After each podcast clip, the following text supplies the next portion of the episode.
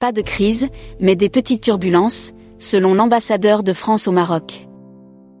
Entre la France et le Maroc, la crise diplomatique s'installe dans la durée. Les deux pays n'arrivent pas à trouver un terrain d'entente pour dépasser leurs différends. Cependant, cette crise n'est pas une évidence pour tout le monde. L'ambassadeur de France au Maroc a tenté de minimiser les tensions entre les deux pays.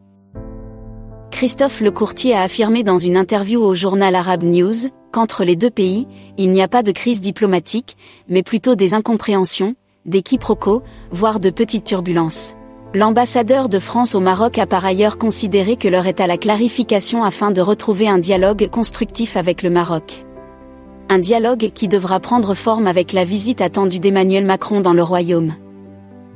Une visite qui aura bel et bien lieu, selon cet ambassadeur, qui affirme que le report de la visite n'est pas lié aux tensions que traversent les deux pays.